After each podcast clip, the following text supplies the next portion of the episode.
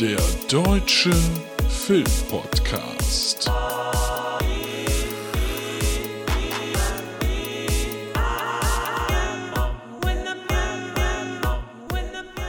Hallo, na, es ist Luke, es ist der Deutsche Filmpodcast und es wird heute die Besprechung von Caveman, der heute am 26.01. in die deutschen Kinos kommt. In Caveman geht es um Bobby.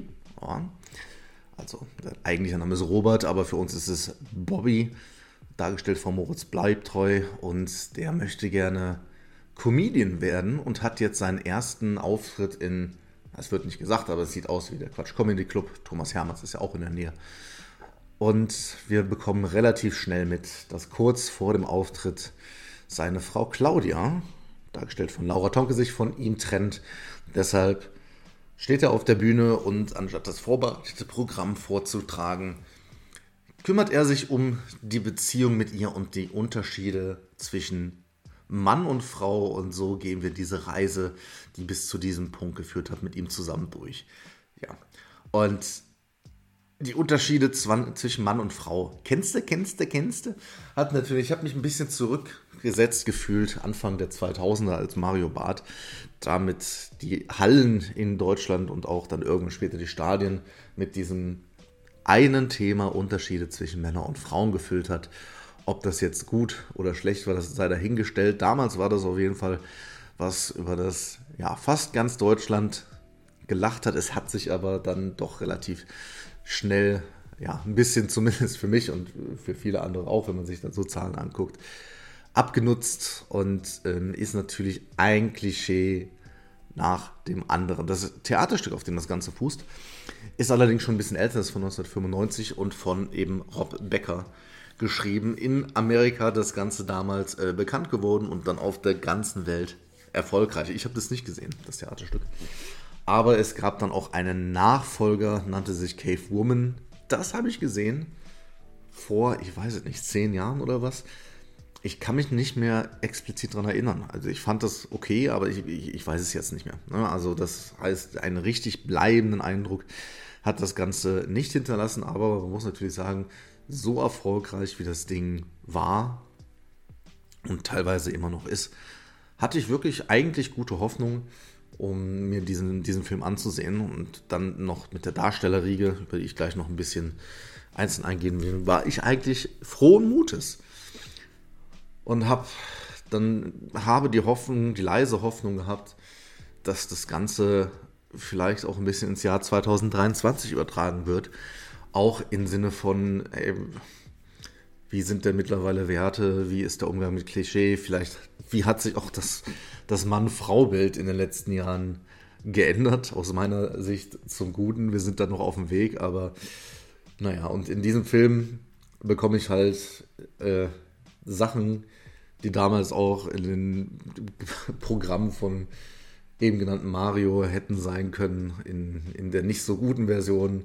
Also wusstet ihr, wusstet ihr zum Beispiel, dass Frauen immer die Anziehsachen für ihre Männer raussuchen müssen, weil die das selber nicht hinkriegen, dass die, dass die Männer sich äh, dadurch natürlich irgendwie übergangen fühlen und dass Frauen allgemein immer sehr, sehr, sehr, sehr rechthaberig sind und eigentlich die Männer eher so die Dummen? Oder habt ihr auf der anderen Seite gewusst, dass Frauen auch klischeebehaftet immer nur einkaufen und ganz viele Schuhe kaufen wollen? Ach, Leute, ey, das ist halt echt. Ach, das ist 20 Jahre zu spät. Eigentlich ist es sogar, also so richtig lustig. Weiß ich nicht, ob das, ob das jemals so war. Das, man hätte, naja, auf jeden Fall. Fang, bleiben wir, gehen, gehen wir ein bisschen ähm, zu, zu den Schauspielern. Moritz bleibt treu gerade schon genannt. Ich, ich, mag den wirklich gern. Der kann auch wirklich in einigen Rollen sehr, sehr, sehr, sehr viel leisten. In lustigen Rollen ist es immer so eine Sache. So sympathisch ihn, ich ihn finde. Aber ähm, ja, also als dieser ähm, etwas dümmliche und äh, ja, sich die ganze Zeit ungerecht behandelt gefühlt, aber irgendwie auch ähm, ja, das, das, das. Mh. Und wie, wie man, wie man, und jetzt, jetzt muss ich mal wieder, ich muss wieder sauer werden, wie man immer noch im Jahre 2023 auf die Idee kommen kann, dass man sagt, ey, weißt du was, wenn wir, wenn wir einen Schauspieler da haben, wie Wotan Wilke Möhring, weißt du, was eine richtig gute Idee ist? Eine richtig gute Idee. Lass ihm doch eine blonde Langhaarperücke anziehen und ihn lispeln. Das wäre doch lustig. Da lacht man doch. Das ist doch, das ist wirklich lustig. Oh, ey, das ist, das ist so dumm. Das ist so dumm. Und auch die anderen Schauspieler, also wir haben da wirklich äh, noch Martina Hill zum Beispiel dabei, die halt Martina Hill spielt, da ist, da, da ist alles okay. Für, für die Rolle selber kann sie ja nichts. Äh, Jürgen Vogel ist noch dabei, der, ich glaube, was spielt, den Putzmann spielt. Vielleicht ist das die Art der Emanzipation, dass wir einen Mann hier zu demjenigen lassen, der den Putzservice anbietet. Ähm, dann sind noch einige, einige Gastauftritte mit dabei. Ähm, Guido Maria Kretschmer, weil klar, ihr wisst ja, ne, Frauen kaufen ja gerne Klamotten ein und Männer können das nicht so gut. Logisch. Da muss man das natürlich zeigen. Ansonsten interessant ist ähm, ein Auftritt aus einer produktionstechnischen Warte, denn wir sehen auch, wenn nur kurz Esther Schweins.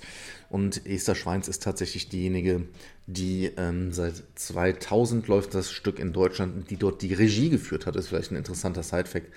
Aber ja, die ist noch dabei. Alexandra Nelde mal wieder gesehen.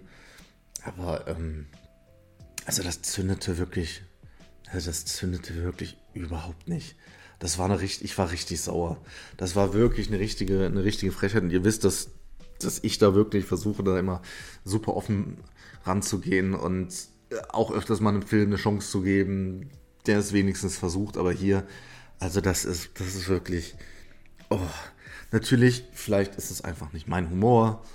Äh, ich habe da mit anderen Leuten drüber gesprochen, die sagten, naja, vielleicht, wenn man so die Generation um die 60 hat, plus, plus X oder was auch immer, dass, dass die das noch lustig finden. Für mich ist es im Jahr 2023 einfach komplett das Falsche und ich weiß noch nicht, was, was da überall rein, was da in äh, Laura Lackmann reingefahren ist. Wir kennen uns nicht persönlich, es tut mir leid. Aber ähm, das ist die, die Regisseurin, die unter anderem vorher auch Mängelexemplar gemacht hat. Da kann man sich natürlich auch drüber streiten. Aber sie hat das hier inszeniert und hat auch das, das Drehbuch mitgeschrieben. Naja, also Leute, ich will da jetzt gar nicht mehr, ich, ich kann das auch alles nicht mehr. Ich möchte da jetzt nicht mehr, nicht, nicht mehr so lange weiter darüber reden. Es ist, es ist wirklich schade. Und es ist wirklich dieses, wenn man, wenn man von der deutschen Komödie spricht und dort immer es heißt, ah, ja, ich versuche ich versuche da ja irgendwie Chancen zu geben und da die Gelegenheit auch einfach mal ein bisschen derber zu sein oder was auch immer, aber das ist hier wirklich, das ist, oh, das ist so Geschlechterklischee-mäßig. Wusstet ihr, dass, dass, dass, dass Männer äh, beim, beim Geschlechtsverkehr mit den Frauen immer nur auf einen Punkt reiben und dass sich dann nichts weiter tut? Oder dass, dass, dass Frauen, wenn sie mit den Männern einkaufen, die ihnen immer hellblaue Strickpullis schicken müssen. Und die Sache wäre, wenn, weißt du, wenn es, wenn es wenigstens doppelt ironisch gebrochen wäre und man sich damit darüber lustig machen würde, dass so ein Klischee noch irgendwie in Köpfen ist und so. Aber zumindest bei mir ist es nicht angekommen. Also, also wirklich nicht. Naja, also Caveman seit heute äh, im Kino und da könnt ihr euch immer überlegen, ob ihr da reingeht. Oder dann doch eher in einen anderen Film. Und ja, bevor, bevor wir damit abschließen, vielleicht noch, was heute startet, aber echt schwierig zu finden ist in Deutschland, ist The Sun. Das ist quasi der Nachfolgerfilm, der geistige Nachfolger zu äh, The Father, den ich immer noch jedem, jedem Menschen empfehle. Aber The Sun kaum zu finden in irgendwelchen Kinos. Ich schaue mal, ob ich den noch sehen kann, denn das wollte, ich wollte ihn schon gerne noch im Kino sehen. Ansonsten sind ja die Tage die Oscar-Nominierungen rausgekommen. Und da gibt es jetzt äh, für einige von uns noch ein bisschen was nachzuholen, noch ein bisschen was zu gucken. Und äh, ja, das mache ich jetzt auch und habe mich dann wirklich mal äh, hingesetzt und geguckt. Es gibt ja es gibt immer diese Übersichten, wie oft welcher Film nominiert wurde. Und da sieht es bei den Filmen, die mindestens zweimal nominiert wurden, bei mir tatsächlich relativ gut aus, muss ich sagen aber habe gestern mich mit der, mit der Sensation Denn als kleiner, fast Indie-Film hat Everything Everywhere All at Once ja elf Nominierungen geholt. Da habe ich mich dann, ich hatte das ja damals erzählt, ich habe den 10 Minuten, Viertelstunde geguckt und habe dann ausgemacht, weil er mir wirklich nicht gefallen hat. Und jetzt denke ich mir aber, das, das muss man machen. Ich bin ja auch euch, ich bin ja dem Publikum auch was schuldig. Ja. Mich da so ein bisschen äh, durchzu, na, quälen, das ist, ist viel, aber also mir das anzugucken und habe damit auch dann gestern angeguckt und bin jetzt so bei drei Viertel.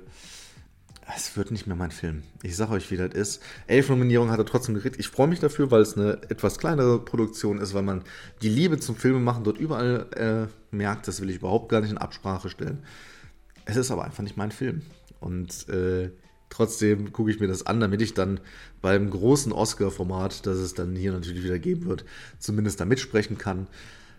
Die zweitnominierten, zweitmeist nominierten Filme sind Banshees of Inisherin, den habt ihr hier schon von mir gehört. Und auch im Westen nichts Neues. Ist natürlich hier in Deutschland eine große Sensation, den ich bis jetzt auch noch nicht gesehen habe, einfach weil ich keine Kriegsfilme äh, mag. Aber als erster deutscher Film, der für den besten Film nominiert wurde, werde ich mir den angucken. Das mache ich auch, da kriegt ihr dann hier von mir ein kleines Feedback. Danach folgen Filme wie Elvis, habe ich hier für euch besprochen, die Fabelmanns darf in Deutschland noch nicht besprochen werden. Werde ich natürlich dann trotzdem tun. Ich kann aber schon mal sagen, dass ich mich freue, dass er so oft nominiert wurde. Dann sechs Nominierungen für Tar, den kann man in Deutschland noch nicht sehen. Bin ich bekannt, äh, bin bekannt für, bin ich auch gespannt drauf. Spielt ja auch zum großen Teil in Deutschland. Ähm, ja, hoffe, dass ich den vorher noch sehen kann. Top Gun Maverick ist ja ein bisschen ähnlich wie Everything Everywhere All at Once. Habe ich die erste Stunde geguckt, war dann einfach nicht meins, gucke ich mir aber zu Ende an. Und dann geht es noch Richtung Black Panther, bereits gesehen. Avatar The Way of Water, ja. Vier Nominierungen. Ich weiß es nicht. Also vier Nominierungen ist jetzt mit Sicherheit auch nicht das, was, was man sich beim erfolgreichsten Film aller Zeiten so, so denkt und gedacht hat. Viel technisches Zeug mit dabei ähm, als bester Film. Ich sage jetzt mal, der hat mit Sicherheit davon profitiert, dass mittlerweile zehn Filme zugelassen werden zu dieser Nominierung. Aber gut, ist mit dabei, sei, sei ihm gegönnt. Dann noch mit drei Nominierungen Babylon, den habe ich euch letzte Woche besprochen. The Batman, habt ihr schon lange von uns bekommen. Triangle of Sadness, den ich noch auf meiner Liste habe, der momentan, ja, den ich im Kino leider verpasst habe, ist im Heimkino noch nichts zu haben, aber freue ich mich drauf. Und dann The Whale, den es in Deutschland ja auch noch nicht gibt. Und dann noch die Aussprache und Living. Ja. Ich werde mir das mal angucken ähm, und werde da euch bei diesen Filmen, auch wenn sie schon was älter sind, immer wieder hier ein kleines Update geben, damit wir uns da vielleicht gemeinsam ein bisschen drauf, drauf einstimmen. Momentan gucke ich zum Beispiel auf Disney Plus eine der nominierten Dokumentation, die heißt im Deutschen Feurige Liebe. Ist bis jetzt ganz interessant, kann ich aber noch nicht ausführlich was zu sagen. Wie gesagt, findet ihr gerade auf Amazon. Das ist ganz geil. Die haben dort einen Reiter, in dem sie sagen, ja, das sind die Filme, die Oscar nominiert oder Oscar ausgezeichnet sind. Also sind nicht ausschließlich Nominierungen von diesem Jahr, aber da ist zum Beispiel Rot dann direkt mitgezeigt. Und in Feurige Liebe gibt es, geht es um zwei Vulkanforscher, Vulkanologen, die in den 90ern, ich weiß nicht, wie lange das noch nach vorne geht, auch selber quasi eine, viel, viel Filmmaterial gesammelt haben. Und das wird jetzt zusammengestellt und es geht darum, wie sie als, als Paar, als Ehepaar mit dieser Faszination arbeiten. Und bis jetzt wirklich, wirklich interessant. Mal gucken, was da noch weiter rauskommt. Ich gucke da wirklich, hoffe, dass ich viel sehen kann in diesem Jahr bis jetzt, wie gesagt, aber für die großen Kategorien bin ich da bis jetzt ganz zufrieden mit meiner Leistung. Kann man ja auch mal sein. Ne?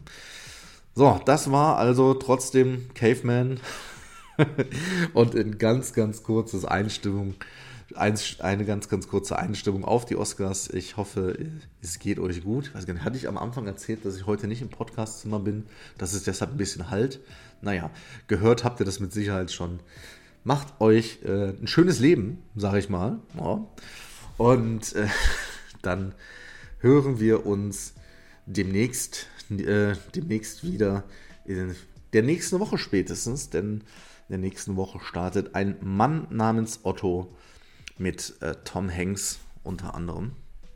Und den werde ich gerne für euch besprechen. Da, äh, auch da kann ich schon mal sagen, da freue ich, da freue ich mich auch drauf. Und ja, das machen wir dann in der nächsten Woche. Bis dahin äh, wünsche euch viel Spaß im Heimkino und im Kino. Geht ins Kino. Wenn ihr Bock habt, geht in Caveman, aber ihr wisst jetzt, ob ihr euch drauf einlassen sollt oder nicht. In diesem Sinne, Tüdelü, das war's. Macht es gut, schwingt den Hut.